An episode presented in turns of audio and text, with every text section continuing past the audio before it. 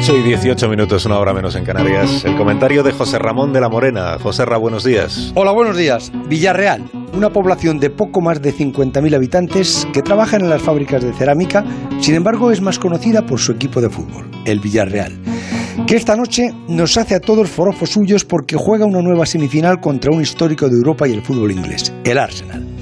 Hace 15 años, el Villarreal ya jugó esta misma semifinal con el Arsenal, pero en la Champions. Y aquel penalti que falló Riquelme pudo privarle de haber disputado la final al Barça en París. Luego disputó otras tres semifinales más en la Europa Liga con el Valencia, el Oporto y el Liverpool y en las tres se quedó en la orilla de la final.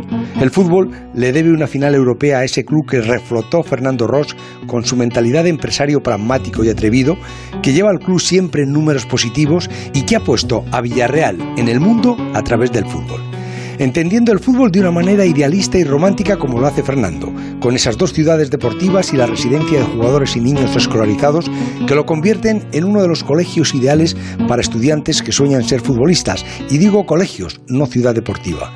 Será bonito ver esta noche al Villarreal agarrándose a ese sueño de poder jugar una final europea al fin porque lo merece.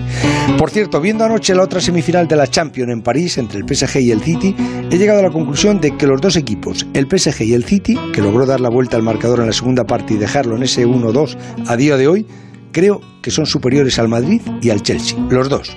Dentro de 30 días ya veremos. Las 8 y 20, 7 y 20 en Canarias. Esto es Onda Cero.